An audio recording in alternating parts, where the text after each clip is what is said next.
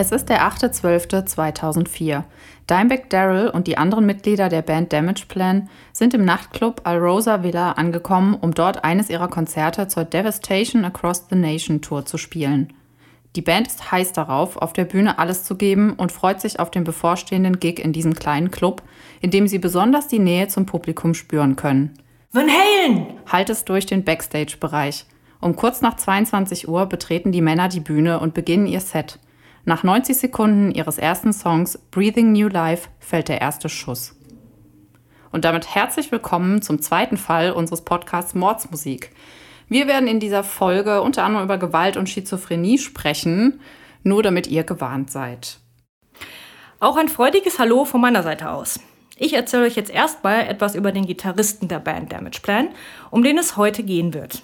Über Dimebag ist nämlich leider nicht allzu viel bekannt, aber ein paar Infos konnten wir dann doch für euch zusammentragen. Dimebag Darrell wurde am 20. August 1966 in Ennis, Texas, als Sohn von Carolyn und Country-Produzent und Komponist Jerry Abbott geboren. Sein bürgerlicher Name ist Darrell Lance Abbott. Bis 1992 war er bekannt unter dem Künstlernamen Diamond Darrell. Dimebag war Gründungsmitglied und Gitarrist bei der Groove Metal Band Pantera. Die werdet ihr wahrscheinlich alle kennen. Damit ihr eine Vorstellung davon habt, wie Dimebag aussah, haben wir euch ein Foto in den Show Notes verlinkt. Sein zwei Jahre älterer Bruder Vinnie Paul war ebenfalls Mitglied der Band und spielte Schlagzeug. Dimebag setzte sich zunächst selbst auch ans Schlagzeug, wechselte mit zwölf Jahren dann aber zur E-Gitarre, nachdem er Gitarristen wie Tommy Yomi von Black Sabbath und Eddie Van Halen für sich entdeckt hatte. Besonders Kiss hatten diesem auch angetan, der stand nämlich ganz oft mit seiner Les Paul-Gitarre vor dem Spiegel und trug dabei ein Ace Frehley Make-up. Mit 14 Jahren nimmt Dimebag dann an einem Gitarrenwettbewerb im Angora Ballroom in Dallas teil. In der Jury saß Dean Zielinski, das ist der Gründer von Dean Guitars. Dimebag wurde von seiner Mutter begleitet, weil er mit 14 Jahren allein noch nicht teilnehmen durfte. Er gewann nicht nur diesen Wettbewerb, sondern wurde auch irgendwann gefragt, ob er nicht selbst der Jury beitreten wolle, damit andere auch mal die Chance hätten. Offenbar war er in jungen Jahren also schon besonders gut an der Gitarre. Viel Videomaterial aus der Zeit vor seiner Karriere bei Pantera gibt es leider nicht. Wir haben euch aber einen Link in die Shownotes gepackt, wo ihr Dimebag beim Gitarrespiel mit 18 Jahren sehen könnt. Den Namen Dimebag bekam er vom Sänger Phil, und zwar war das eine Referenz zur Tatsache, dass Dimebag immer nur so 10 Dollar Cannabis-Tütchen von seinen Dealern kaufte, auch wenn es Cannabis in Hülle und Fülle umsonst gegeben hätte. Der wollte nämlich einfach nicht mit großen Mengen Drogen erwischt werden. Über sein Privatleben ist leider auch nicht viel bekannt. Man weiß halt, dass er 1984 mit Rita Haney zusammenkommt, die er im zarten Alter von acht Jahren schon kennenlernt und mit der er in ähm, einem Haus in Dalworthington Gardens lebt. Das hat er 1994 gekauft. Seine Nachbarn beschreiben ihn als umgänglich und freundlich. Einer von ihnen erinnert sich sogar daran, oft mit Dimebag über Politik diskutiert zu haben. Dimebag sei, und jetzt kommt ein Zitat, ein Hinterwäldler mit Attitüde und ein sehr großer George Bush-Unterstützer gewesen. Sie hatten viel über konservative Politik gesprochen, dabei habe Dimebag ihn immer mit Respekt behandelt und er sei auch bei unterschiedlicher Meinung stets höflich geblieben. 1996 eröffnet Dimebag mit seinem Bruder Vinny einen Stripclub im Nordwesten von Dallas. Ja, so viel zum Thema konservativ. Ja, stimmt. Aber das, das Lustige ist ja auch noch, Vinnys eigentliche Idee war, eine Golfbahn in so einem Rock'n'Roll-Thema zu designen. Und das, der Stripclub sollte dann das 19. Loch sein. Aber das Vorhaben war einfach viel zu teuer. Der Club wurde von vielen bekannten Musikern besucht, die in der Gegend auf Tour waren. So waren zum Beispiel auch Dimebags Jugendhelden Black Sabbath und Kiss da zu Gast und zum Beispiel auch noch Metallica. Die Groove Metal Band Pantera gründete sich im Jahr 1981 in Arlington, Texas. Zuerst unter dem Namen Panteras Metal Magic, benannte sich ein Jahr später dann aber in Pantera um. Die Band stand für eine rebellische Einstellung und hat besonders für abgehängte Jugendliche eine Anziehungskraft.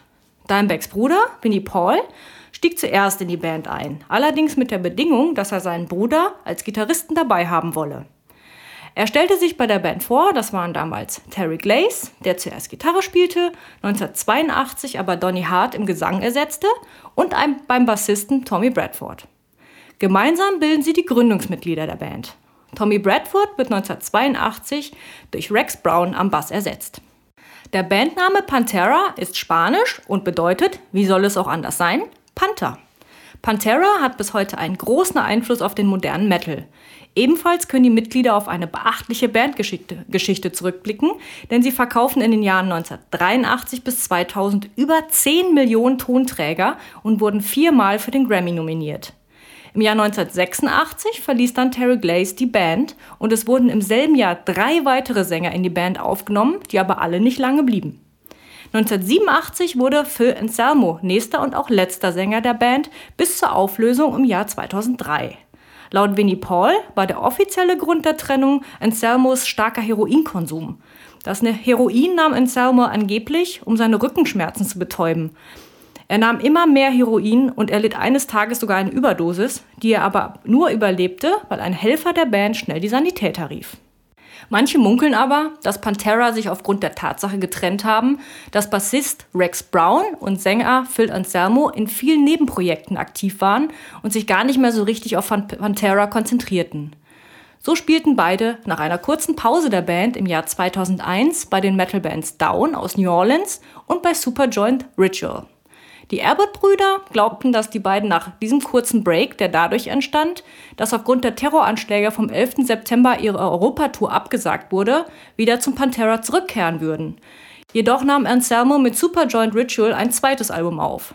Zu der Zeit rief Rex Steinberg an und erzählte ihm in dem Telefonat, dass er nicht zum Pantera zurückkehren würde. Als das Best-of-Album The Best of Pantera Far Beyond the Great Southern Cowboys Vulgar-Hits rauskam, galt die Band am 23. September 2003 als aufgelöst. Bis zu diesem Ende folgten viele erfolgreiche Jahre und Alben. Pantera nahm insgesamt neun Studioalben auf und spielten unzählige Live-Konzerte. Obwohl Dimebag 1996 in einem Interview sagte, dass es im Rockbusiness mehr auf Show als auf technisches Können ankäme, war er ein sehr guter Musiker an seinem Instrument und wurde vom Rolling Stone auf Platz 92 der Liste der 100 besten Gitarristen als einer der führenden Köpfe des Modern Metal gesetzt. Dimebag spielte in vielen Bands als Gastgitarrist, zum Beispiel bei Anthrax. Nachdem es Pantera nicht mehr gab, gründeten Dimebag und sein Bruder Vinny eine neue Metalband namens Damage Plan.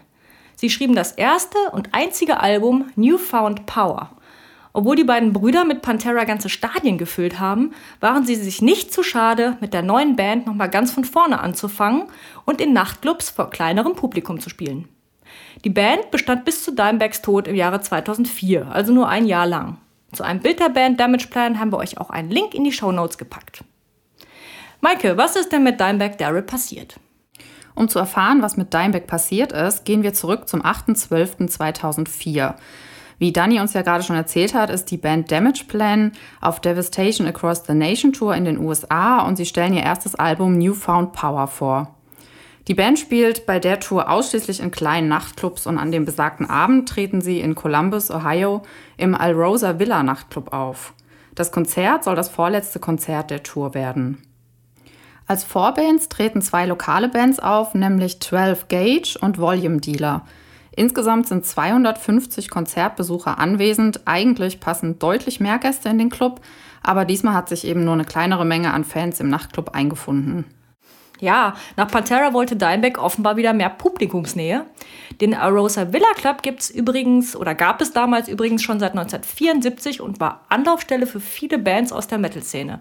Wir haben euch auch mal einen Link zu einem Foto des Clubs in die Show Notes gepackt. Genau, und während die Vorbands drinnen schon angefangen haben zu spielen, geht Nathan Gale, ein Fan der Band, draußen auf dem Parkplatz vor dem Club auf und ab.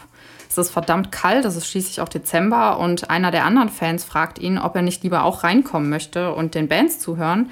Aber Gail antwortet ihm relativ unfreundlich, dass ihn die Vorbands überhaupt nicht interessieren würden und er definitiv erst reingeht, wenn Damage Plan anfängt zu spielen. Rick Cortella, das ist der Manager des Nachtclubs, dem fällt Gales eher seltsames Verhalten auch auf und er hält ihn für einen Rumtreiber, der eigentlich gar kein Ticket für das Konzert hat und deshalb lässt er ihn dann auch von einem seiner Mitarbeiter vertreiben. Um kurz nach 22 Uhr macht sich die Band backstage für ihren Auftritt bereit. Sie trinken Whisky und bringen sich gegenseitig in Stimmung und Dimebag fragt seinen Bruder Vinny Van Halen und Vinny stimmt dem zu, weil Van Halen ist für die beiden Brüder eine Art Codewort und beschreibt in ihrer Vorstellung so die ultimative Show, also ganz so wie bei den Shows der Band Van Halen. Und äh, die Band geht daraufhin auf die Bühne und beginnt mit der Show. Gleichzeitig klettert Gail draußen vor dem Club über den Zaun, der den Nachtclub einzäunt und eigentlich verhindern soll, dass unbefugte Gäste den Club betreten können. Er verschafft sich aber dennoch ungesehen Zugang über eine Seitentür zum Backstage-Bereich. Es ist jetzt genau 22.15 Uhr. Die Band hat ungefähr die ersten 90 Sekunden ihres ersten Songs Breathing New Life gespielt und Dimebag ist voll auf die Musik und seine Gitarre konzentriert, er headbangt, sodass weder er noch seine Bandmitglieder überhaupt mitbekommen, dass Gail von der linken Seite des Backstage-Bereichs auf die Bühne gestürmt kommt und seine Waffe, eine Beretta 92 FS, das ist eine halbautomatische 9mm Pistole, zieht. Und bevor irgendjemand reagieren kann, gibt er insgesamt vier Schüsse auf Dimebag ab drei auf seinen Kopf und einen auf seine Hand. Dimebag bricht daraufhin sofort auf der Bühne zusammen. Die Fans vor der Bühne hören die Schüsse zwar, denken aber im ersten Moment noch, dass die lauten Schussgeräusche Teil der Show sind. Jeff Mayhem Thompson, das ist der Leiter der Security vor Ort, schaltet aber super schnell und als er dann auch noch sieht, dass Gail plötzlich das Feuer auf Chris Paluska, den Tourmanager, eröffnet, stürzt er sich auf Gail. Chris bekommt noch einen Schuss in die Brust ab ähm, und dann kommt es zu einem Gerangel zwischen Thompson und Gail und Thompson wird dabei dreimal getroffen. Einmal in die Brust, den Rücken und in den Oberschenkel. Der Sänger von Damage Plan, das ist Pat Lockman, läuft daraufhin völlig panisch in die Menge der Fans und schreit, dass jemand ganz dringend Hilfe rufen soll, was dann Gott sei Dank auch mehrere Fans sofort tun. Nathan Bray, das ist einer der Konzertbesucher, rennt auf die Bühne, anstatt wie fast alle anderen Konzertbesucher Richtung Ausgang zu flüchten, weil er hofft, dass er Dimebag und Thompson noch erste Hilfe leisten kann. Gail eröffnet aber daraufhin auch auf ihn das Feuer. Er wird von einem Schuss in die Brust getroffen. Und ähm, Aaron Hawk, der im Nachtclub als Roadie und auch bei der Security arbeitet, versucht ebenfalls Gail zu entwaffnen und wird bei dem Versuch insgesamt sogar sechsmal getroffen. Viermal in die Brust, einmal in die Hand und einmal ins Bein. Travis Burnett, der arbeitet als Roadie für die Vorband Volume Dealer, bekommt einen Streifschuss am Arm ab. John Cat Brooks, Vinnys Schlagzeugtechniker, wird zweimal ins Bein geschossen. Dann nimmt Gail ihn auch noch als Geisel und hält abwechselnd die Waffe an seinen Kopf und zielt und schießt aber auch auf noch die Menge. Um 22.18 Uhr trifft der Polizist James Niggemeier ganz allein und ohne Partner mit seinem Streifenwagen am Nachtclub ein. Er fordert sofort Verstärkung an, weil aber immer noch Konzertbesucher hilfeschreiend aus dem Club gelaufen kommen und er mitbekommt, dass da irgendwas noch im Gange ist, beschließt er innerhalb von Sekunden dann doch schon mal alleine in den Nachtclub zu gehen. Er betritt den Nachtclub mit gezogener Waffe und sieht, dass Gail John Brooks als Geisel auf der Bühne hält. Zu seinem großen Glück steht Gail mit dem Rücken zu ihm auf der Bühne, sodass er ihn gar nicht bemerkt. Ähm, allerdings schreien einige der Konzertbesucher, die immer noch vor der Bühne stehen, laut Shoot him, shoot him. Um 22.22 Uhr, 22, das sind genau vier Minuten, nachdem Niggemeier am Nachtclub angekommen ist, ergibt sich dann auch die Gelegenheit und er kann einen Schuss auf den Attentäter abgeben und trifft ihn am Kopf. Gail bricht zusammen und dann trifft auch endlich die Verstärkung am Nachtclub ein. Dimebag Daryl, Jeff Thompson, Aaron Hawk und auch Gail werden noch am Tatort für tot erklärt. Nathan Bray und Chris Paluska werden ins Krankenhaus gebracht. Nathan Bray stirbt aber bereits um 23.10 Uhr, also gerade mal eine knappe Stunde, nachdem der Attentäter die ersten Schüsse auf der Bühne abgegeben hat. Paluska hat Glück und überlebt seine Verletzungen. Travis Burnett's Streifschuss kann direkt am Tatort versorgt werden. Er muss gar nicht ins Krankenhaus gebracht werden. Er hat auch Glück gehabt. Das traurige und vor allem wirklich tragische Fazit dieses Abends sind fünf Tote, drei Verletzte, insgesamt 19 Schusswunden und das alles nur in einem Zeitraum von lediglich sieben Minuten. Es gibt auf YouTube einen kurzen Beitrag, in dem James Niggemeier interviewt wird und in dem man auch Videoaufnahmen aus dem Alrosa Villa sehen kann und damit eben auch das Attentat. Dani und ich, wir haben uns die Aufnahmen zu Recherchezwecken angeguckt, aber da das echt ziemlich heftig ist, verlinken wir das Video ganz bewusst nicht in den Show Notes, sondern wir überlassen es lieber euch, ob ihr aktiv auf YouTube danach suchen wollt und es euch auch angucken wollt oder eben lieber nicht. Am 14. Dezember 2004 wird Dimebag in den Moore Memorial Gardens neben seiner Mutter, die schon vor einigen Jahren an Krebs gestorben ist, beerdigt. Gene Simmons von der Band Kiss spendet einen Sarg und Eddie Van Halen legt seine zweite Frankenstrat-Gitarre als Beigabe mit in das Grab. Dimebag wollte zu Lebzeiten unbedingt eine Kopie der berühmten Gitarre haben, aber Van Halen ist dann doch der Meinung, dass er das Original verdient hat. Bevor Danny uns jetzt gleich noch mehr über den Attentäter erzählt, möchte ich gerne noch ein paar Details zu den Opfern neben Dimebag Daryl geben. Da war zum einen Jeff Mayhem Thompson, der war 40 Jahre alt, er war Leiter der Security und wurde von Freunden und Kollegen immer als sanfter Riese bezeichnet, weil er zwar 2,3 Meter drei groß war und über 150 Kilo gewogen hat, also eine ziemliche Erscheinung, aber er war super herzlich und hat seinen Job extrem ernst genommen. Er hatte zu den Bands immer einen super Draht und er hat im Scherz oft gesagt, I take a bullet for you, also zu Deutsch, für euch würde ich mich in die Schusslinie werfen, was er ja dann tatsächlich auch getan hat. Aaron Alexander Hawk war 29 Jahre alt, er war ehemaliger Marineoffizier und hat als Roadie und Security-Mitglied im Arosa Villa Club gearbeitet. Sein Bruder beschreibt ihn als extrem hilfsbereit und ähm, er hat seinen Job auch super gerne gemacht. Nathan Bray, 23 Jahre alt, war verheiratet und hatte einen zwei Jahre alten Sohn. Und er war eigentlich ja auch nur ein Konzertbesucher und hatte sich einfach nur tierisch gefreut, sein Idol Dimebag Daryl endlich mal live erleben zu können. Ebenfalls erwähnen wollen wir natürlich auch James Niggemeier, der den Amok-Schützen letzten Endes gestoppt hat. Er wurde für seinen Einsatz ausgezeichnet und als Held gefeiert, hat aber nach dem Attentat jahrelang an einer posttraumatischen Belastungsstörung gelitten, die dann auch dazu geführt hat, dass er seinen Job als Polizist leider aufgeben musste. Ich finde, dass das sehr gut zeigt, dass so ein Amoklauf eben nicht nur die unmittelbaren Opfer und deren Familien traumatisiert, sondern auch, auch oft echt verheerende Auswirkungen auf alle anderen Beteiligten hat. Ja, Dani, dann erzähl uns doch mal was ähm, zu Nathan Gale. Vorab, wir haben darauf verzichtet, euch ein Bild von Gail in den Shownotes zu verlinken, da wir sein Gesicht nicht noch berühmter machen wollen. Nathan Gale wurde am 11. September 1979 in Lansing, Illinois, als einer von drei Söhnen geboren. Sein Vater Gerald Gale verließ die Familie früh und er zog mit seiner Mutter und seinen Brüdern nach Ohio, wo er die Benjamin Logan High School in Bellefontaine besuchte. Die Lehrer der Schule haben schon früh erkannt, dass er mit psychischen Problemen zu kämpfen hatte, weswegen er aufgrund seiner Lernschwäche, die daraus resultierte, auch besonders gefördert wurde. Später wird Gail dann auf die High School in Marysville versetzt, beginnt danach eine Lehre als Mechaniker und Bauarbeiter und zwar an der Ohio High Point Joint Vocational School, die er auch 1998 abschließt. Seine Mutter setzt ihn aber vor die Tür, da er ihr gegenüber gewalttätig wird. Außerdem erwähnt er ihr gegenüber, dass er sich beobachtet fühlt. Seine Mutter führt dies auf seinen Drogenkonsum zurück. Folgend ist Gail aber erstmal obdachlos. Er verbringt viel Zeit mit Freunden aus Marysville, unter anderem mit Ryan Hughes, der sich an die Zeit erinnern kann. Wir waren damals alle ziemlich schräg drauf, haben viel gefeiert, viel getrunken, Drogen genommen, mit der Band geprobt und haben rumgegammelt. Das hat er gesagt.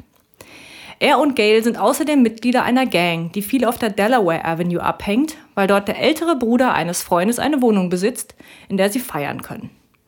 An einem dieser Abende kündigt der Gail an, Kokain nehmen zu wollen. Hughes erinnert sich, dass Gail aus dem Zimmer ging, um eine Leine zu ziehen und vollkommen verändert zurückkam. Der meinte, er sei eh ein aufgedrehter Kerl gewesen, aber an dem Abend hätte er sich wohl in einen Stuhl gesetzt und hätte eine sehr und wirklich eine sehr lange Zeit mit diesem Stuhl heftig geschaukelt. Ein paar Wochen nach diesem Vorfall will Gail unbedingt anfangen zu singen. Er beginnt Unmengen von Liedtexten zu schreiben. An einem Partyabend in der Delaware Avenue ermutigt ihn Ryan Hughes, doch das zu singen, was er geschrieben hatte. Aber Gail bringt an dem Abend auch gar kein Wort heraus. Zu dieser Zeit hört Gail das Pantera-Album Vulgar Display of Power, das ist 1992 erschienen, und er hört es nach Hughes Aussage zwei Jahre lang, täglich für mehrere Stunden, muss man sich mal vorstellen. Dazu beginnt er Tagebuch zu schreiben. Der Inhalt war wohl recht wirr und drehte sich meist darum, dass Gail sich darüber beschwerte, dass er seine eigenen Gedanken nicht hören kann. Gail verliert sich immer weiter in seiner Welt und ab etwa dem Jahr 1998 hat er auch zusehends Probleme zwischen seinem Inneren und dem zu unterscheiden, was er auf dem Album Vulgar Display of Power hört, sodass er irgendwann der Meinung ist, er hätte die, die, die Lyrics dazu selbst geschrieben. Seine Freunde finden natürlich auch heraus, dass viele der Texte, die Gail als seine ausgab, in Wirklichkeit von diesem Album stammten und dass er wirklich überzeugt war, er hätte sie selbst geschrieben. Anfang 20, also zu einer Zeit, in der sich ein Mann eigentlich sehr viel mit Frauen treffen sollte, bleibt Gail meist allein, denn sehr beliebt bei Frauen ist er nicht. Mit einer Größe von 1,91 Meter und einem Gewicht von 113 Kilogramm war er eher Spott ausgesetzt und er fühlte sich auch in der Gegenwart von Frauen recht unwohl. Im Februar 2002 verpflichtet er sich bei der Marine, worauf seine Mutter super stolz ist. Die glaubt nämlich, er wäre nun endlich auf, den, auf dem richtigen Weg und schenkt ihm als Belohnung die Beretta, mit der er zwei, zwei Jahre später Dimebag Darrell erschießen wird aber er dient nicht die kompletten vier geplanten Ausbildungsjahre bei der Marine, sondern wird im Oktober 2003 bereits entlassen. Der Grund sei mutmaßlichen Section 8 gewesen. Das bedeutet, dass Gale mental nicht als gesund genug für den Dienst bei der Marine eingestuft wurde. Belegt ist das nicht. Die Marine hat dazu keinerlei Stellung genommen. Laut seiner Mutter leide er aber an paranoider Schizophrenie. Nach dem Dienst kehrt er dann ohne finanzielle Absicherung nach Marysville zurück, zieht wieder zu seiner Mutter und hält sich dort mit Gelegenheitsjobs über Wasser. So arbeitet er als Mechaniker, Landschaftsgärtner und Straßenreiniger. Während seiner Zeit bei Minute Loop als Mechaniker erzählt er dem Besitzer Rick Kenkuler, dass er gerne Boxen lernen oder professioneller Footballspieler werden wolle. Letzteres hat er dann auch halbprofessionell für die Mannschaft Lima Thunder in Ohio als Offensive Lineman getan, lebte währenddessen aber weiterhin in Marysville. Gale war schon seit seiner Jugend ein großer Pantera-Fan, das hatte ich ja schon erwähnt. Laut Mark Brake, das ist ein ehemaliger Freund, habe er die Trennung der Band im Jahr 2003 persönlich genommen. Brake sagte dazu nämlich in einem Interview, ich glaube, als die Band sich trennte, sah er das als eine Art persönlichen Angriff an, als wäre er zurückgelassen oder betrogen worden. Der Junge hat ihre Alben täglich gehört. Er war besessen von Pantera. Ich wünschte, ich hätte jemandem von seinem Zustand erzählt, dass er gefährlich und einfach kein guter Mensch war. Wir waren alle Pantera-Fans, aber er trieb es wirklich zu weit. Laut Brake war Gale für sein seltsames Verhalten bekannt. Er habe zum Beispiel einen imaginären Hund gehalten und gestreichelt oder auch murmelnd die Wände angestarrt. Brake habe daraufhin den Kontakt zu Gale weitestgehend abgebrochen, vor allem nachdem Gale behauptete, Pantera hätten seine Texte gestohlen. Außerdem sprach Gale davon, Menschen töten zu wollen. Gott hätte ihm sogar befohlen, Marilyn Manson umzubringen. Gail verbringt damals fast täglich Zeit in dem Tattoo-Studio Bear's Den Tattoo gegenüber seiner Wohnung.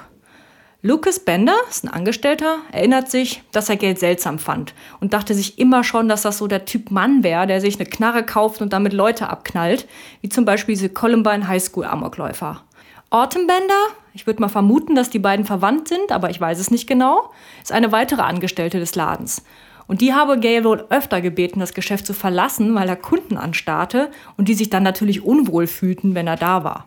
Von allem, was du so jetzt erzählt hast, das ähm, schrillen bei mir so total die Alarmglocken, weil dieses Verhalten so super auffällig ist. Aber gleichzeitig kann ich total nachvollziehen, dass wenn man nur einer von vielen Bekannten ist und immer nur so eine Situation erlebt hat, dass man damals das nicht wirklich viel drauf gegeben hat. Ja, das stimmt. Der war echt schon ein krasser Typ. Bei der lokalen Polizei gab es seit seiner Jugend auch schon eine Akte, denn Gell war wegen kleinerer Delikte wie Hausfriedensbruch, Fahren ohne Führerschein oder Diebstahl aufgefallen. Jedoch war keines der Delikte auf Gewalt gegenüber andere zurückzuführen. Zusammengefasst war Nathan Gale also offenbar ein einsamer, von der Gesellschaft abgehängter Mann mit vielen psychischen Problemen. Dieser Umstand entschuldigt natürlich keinesfalls seine blutige Gewalttat. Hätte man sich frühzeitig um ihn gekümmert, hätte man diesen Amoklauf, na, wie so oft, möglicherweise verhindern können. Maike, gibt es denn seitens der Polizei wenigstens Informationen bezüglich des Motivs? Er war ja bereits Polizei bekannt. Genau, er war Polizei bekannt wegen kleinerer Delikte, aber bei der Suche nach dem Motiv war das trotzdem nicht so wirklich hilfreich.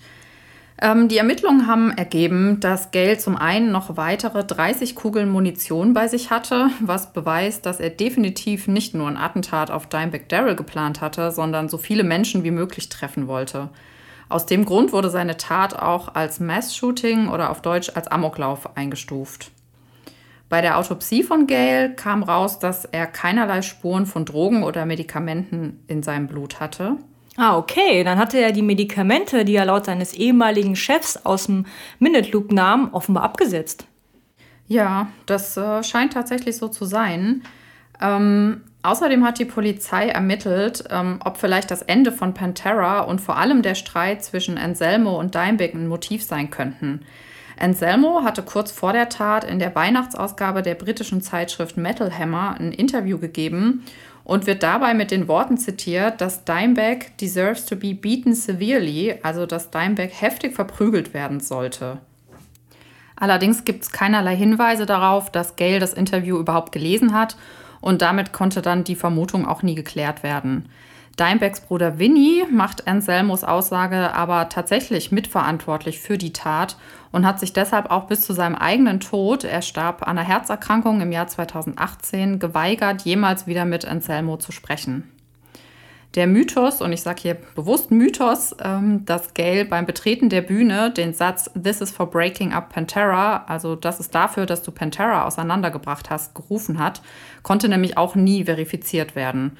Augenzeugen haben damals zwar berichtet, dass es so aussah, als hätte er was gerufen, als er das Feuer auf Dimebag eröffnet hat, aber die Musik war viel zu laut, um den Inhalt verstehen zu können. Eine weitere Mutmaßung, nämlich dass Gail den Tag seines Attentats ganz bewusst ausgewählt haben könnte, weil sich genau am 8.12.2004 das Datum des Attentats auf John Lennon zum 24. Mal gejährt hat, konnte auch nie geklärt werden. Was allerdings bei den Ermittlungen herausgekommen ist, ist die Tatsache, dass Gail bereits am 4. April 2004 bei einem Damage Plan Konzert in einem Nachtclub in Cincinnati, Ohio, die Bühne gestürmt hat. Damals war er zwar unbewaffnet, aber in dem Gerangel, was dann dadurch entstanden ist, dass er sich mit Händen und Füßen gewehrt hat, als ihn die Security von der Bühne runterholen wollte, ähm, hat er die Lichtanlage beschädigt und einen Schaden von ca. 2000 Dollar verursacht. Die Band, die ja gerade auf der Bühne gespielt hat, hat den Vorfall schon mitbekommen, aber die haben einfach weitergespielt und dann sogar noch Witze drüber gemacht zum Publikum hin. Und sie haben sich im Nachhinein dann auch dazu entschieden, keine Anzeige gegen Geld zu erstatten, weil sie keine Lust hatten, extra nur für die Gerichtstermine wieder zurück nach Ohio kommen zu müssen, weil sie ja eben nur auf der Durchreise waren und eigentlich ja aus Texas kommen. Ähm, ja, das ist natürlich schwierig oder so ein bisschen so ein Knackpunkt, weil vielleicht wäre Geld dann auch ähm, irgendwo erfasst gewesen. War er dann aber eben nicht. Ähm, gegen den Polizisten James Niggemeier, der Gail erschossen hat, wurden standardmäßig Ermittlungen angestellt, um zu überprüfen, ob der Schuss mit Todesfolge wirklich gerechtfertigt bzw. der Situation angemessen war. Aber das Ergebnis war ganz eindeutig, nämlich dass Niggemeier gar nicht hätte anders handeln können und Schlimmeres durch seinen Einsatz verhindert hat. Zu einem möglichen Motiv des Täters können wir relativ wenig sagen, weil wir davon ausgehen, dass seine psychische Erkrankung hier der Hauptauslöser war und wir nicht wissen können, welche Wahnvorstellungen oder Ideen sich bei ihm dadurch tatsächlich manifestiert haben. Dennoch gibt es ein paar interessante Fragen bzw. Themen, die dieser Fall aufwirft. Zum einen stellt sich die Frage, wann können Fans ihren Idolen eigentlich wirklich gefährlich werden und ähm, wie konnten und können sich heute auch noch Bands eigentlich dagegen schützen? Ich habe mal so ein bisschen zum Thema Fantum, weil mich das interessiert hat, ähm, recherchiert und rausgefunden, dass es drei verschiedene Eskalationsstufen von Fantum oder von Fans gibt. Es gibt äh, der, die erste Stufe, das ist der schwärmerische Fan. Der, für den ist das Fansein und Musikhören ein reines Hobby und der kann sehr klar zwischen Realität und Fantasie unterscheiden. Ich vermute, das ist so wie wenn wir als Teenager irgendwie irgendeine Band toll fanden und für irgendjemanden geschwärmt haben. Ja, ich glaube sogar, ich glaube sogar eigentlich sogar fast noch weniger als das. Würde ich fast schon sagen. So schwärmerisch. Ich, ich weiß nicht, was sind denn dann die Leute, die ähm, bei, beim Putzen nur Musik hören? Ist das dann so. Stufe Null? Also ist, ist die, die Frage. Die, die ne? sind keine Fans. so kann man es natürlich auch sehen. ja, also es ist auf jeden Fall, der schwärmerische Fan ist super harmlos und nimmt das alles nicht sonderlich ernst, so zusammengefasst. Eine Stufe härter ähm, ist dann schon der fanatische Fan, der nimmt das Ganze deutlich ernster und organisiert sich auch ganz oft in Gruppen mit anderen Fans und identifiziert sich schon sehr stark mit seinen Idolen, sodass zum Beispiel eine Bandauflösung dann auch mit sehr starken Emotionen verbunden sein kann. Ähm, ich würde vermuten, dass in die Gruppe relativ viele auch immer noch gehören. Ich glaube, da würde ich mich auch einsehen, höchstwahrscheinlich. ja. Kann ich noch nicht sagen, aber noch keine, äh, keine großartigen Trennungen meiner Lieblingsbands passiert. Ja, Gott sei Dank, ne? ähm, genau. Und die dritte und letzte Stufe, das ist dann der besessene Fan. Der identifiziert sich so stark mit seinem Idol, dass die Realität in den Hintergrund rückt und er sich so teilweise sogar ähm, von seinem Umfeld komplett abschottet, weil nur noch das Idol für ihn wichtig ist. Und in der Gruppe finden sich auch die Fans mit den psychischen Störungen oft wieder, die ihren Idolen dann auch tatsächlich schnell mal gefährlich werden können. Ein ganz berühmtes Beispiel ist ja hier der Attentäter, der John Lennon umgebracht hat. Ähm, der hat sich sehr, sehr stark mit John Lennon identifiziert. Der hat sogar eine Frau geheiratet, die wie Yoko Ono aussah. Oh, interessant. Das habe ich auch noch nicht gewusst. Ja, das fand ich auch echt krass. Und ähm, diese Bewunderung, also meistens fängt es ja mit einer Bewunderung an, hat sich bei ihm dann, ist aber in Hass umgeschlagen, weil ähm, John Lennon in irgendeinem Interview irgendwas gesagt hat, was ihm nicht gepasst hat. Und in dem Moment war es halt vorbei mit der Bewunderung und er hat dann eben den Plan gefasst, ihn zu töten. Ja, das ist ja quasi wie beim Nathan Gale auch. Band hat sich aufgelöst, das hat ihn äh, persönlich angegriffen und danach hat er gedacht, ja, jetzt muss ich aber mal hier handeln. Das passt mir gar nicht. Genau. Also da ist tatsächlich eindeutig äh, schon dritte Stufe. Ja, denke ich auch, das ist ganz eindeutig. Ja, und um die Perspektive mal zu wechseln, ich meine, ich bin ja auch Konzertgänger. Ich meine, man stellt sich vor, da, man steht da schön vor der Bühne, hat Spaß, und da kommt ein Typ mit einer Knarre rein, fängt an, wild um sich zu schießen und du bist dem vollkommen ausgeliefert. Also ganz schlimme Situation, mag ich mir gar nicht ausmalen.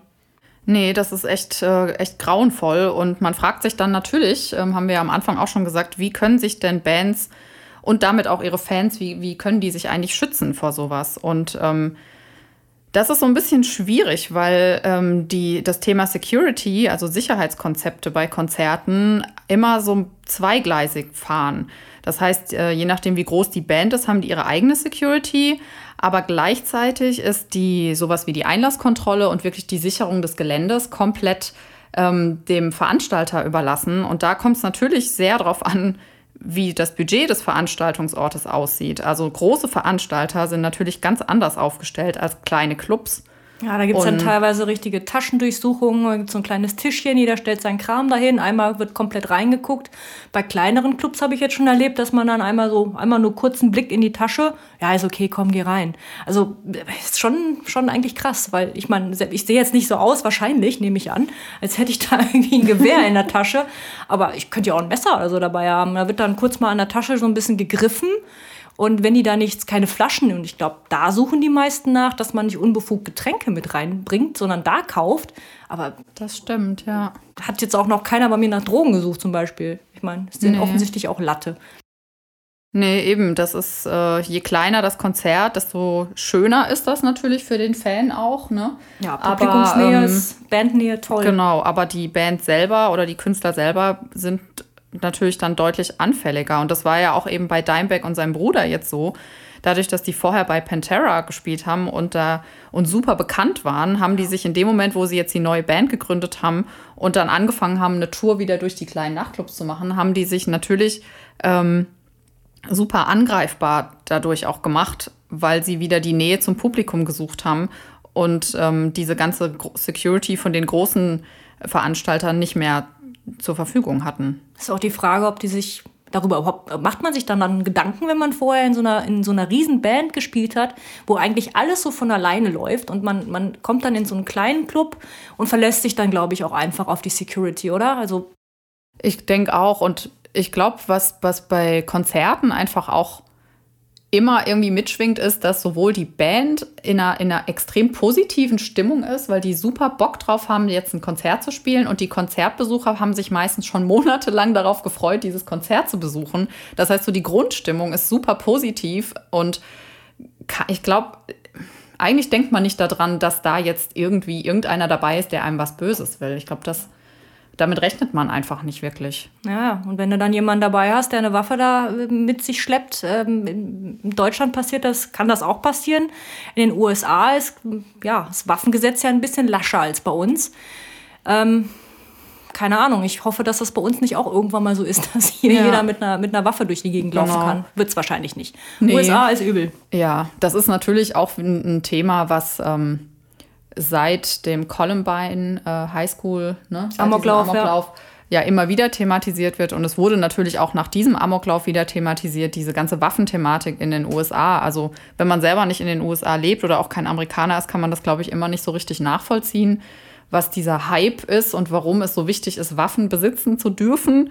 Ähm ja, und warum die Mutter ihrem Sohn dann mal äh, eine Pistole schenkt als Belohnung. Also da, geht, da ist bei mir kein Verständnis, null. Nee, die wurde dafür auch super stark kritisiert, weil sie ja wusste, dass ihr Sohn ähm, nicht nur eine psychische Erkrankung hat, sondern er hat sie ja wohl auch, ähm, also als einzige zwar, aber er ist ihr gegenüber ja schon auch handgreiflich geworden. Und so jemandem schenke ich eigentlich keine Waffe. Aber ja, aber ist die Frage, ne? hätte sie ihm die nicht geschenkt, hätte er sich die nicht vielleicht einfach selber besorgt? Also, ja, das ist das Ding. Ne? das also, Vorhaben hatte er ja offensichtlich genau. schon. Und das ist auch genau der Knackpunkt, dass ja, seine Mutter hat ihm die geschenkt, aber wenn er wirklich eine Waffe hätte haben wollen, war äh, anderweitig hätte er die auf jeden Fall bekommen können, weil das ähm, damals in den USA und auch, also gerade auch in Ohio, auch immer noch so ist, dass ähm, es diese Background-Checks, wo dann eben nach Vorstrafen und Einträgen ähm, geguckt wird, die werden wirklich nur durchgeführt, wenn man seine Waffe auch bei einem lizenzierten Verkäufer kauft. Man kann aber seine Waffen auch bei Waffenshows oder auch einfach privat kaufen und dann kontrolliert das natürlich gar niemand. Und Ohio gehört auch neben Texas, das ist auch so ein Staat dazu, die wirklich nur so das absolute Minimum an Waffengesetzen umsetzen. Es gibt immer ähm, vom, von, auf Bundesebene werden immer ein paar Regelungen vorgegeben. Und dann kann jeder Staat eigentlich nochmal selber entscheiden, ob sie diese Regelungen verschärfen wollen. Und das machen viele Staaten auch, aber Ohio ist ein Staat, der das überhaupt gar nicht macht. Also die setzen wirklich nur das auf Bundesebene um und das war's. Das heißt, da ist es noch leichter, an Waffen zu kommen als in anderen Staaten. Ja, Mensch, da freue ich mich aber echt, dass wir hier in Deutschland so gute Waffengesetze haben und ich als Konzertbesucherin da wirklich recht sicher auf Konzerten bin. Äh, ne? Toi, toi, toi. Ähm, ja, dann sind wir jetzt damit auch schon beim Ende unserer Folge angekommen. Es war jetzt die zweite. Unser Podcast heißt Mordsmusik und ja. Genau. Wir hoffen natürlich, dass euch auch unsere zweite Folge gut gefallen hat. Wir bedanken uns auch ganz herzlich äh, für das Feedback, was wir zu unserer ersten Folge bekommen haben. Das war super hilfreich und wir freuen uns natürlich auch über jedes weitere Feedback, was da kommt. Und ähm, natürlich auch äh, Facebook und Instagram. Wichtig, folgt uns da, damit ihr auch immer mitbekommt, wann unsere nächste Folge raus ist und was wir sonst, sonst noch treiben. so treiben. Genau. Dann bis zum nächsten Mal. Tschüss. Ciao.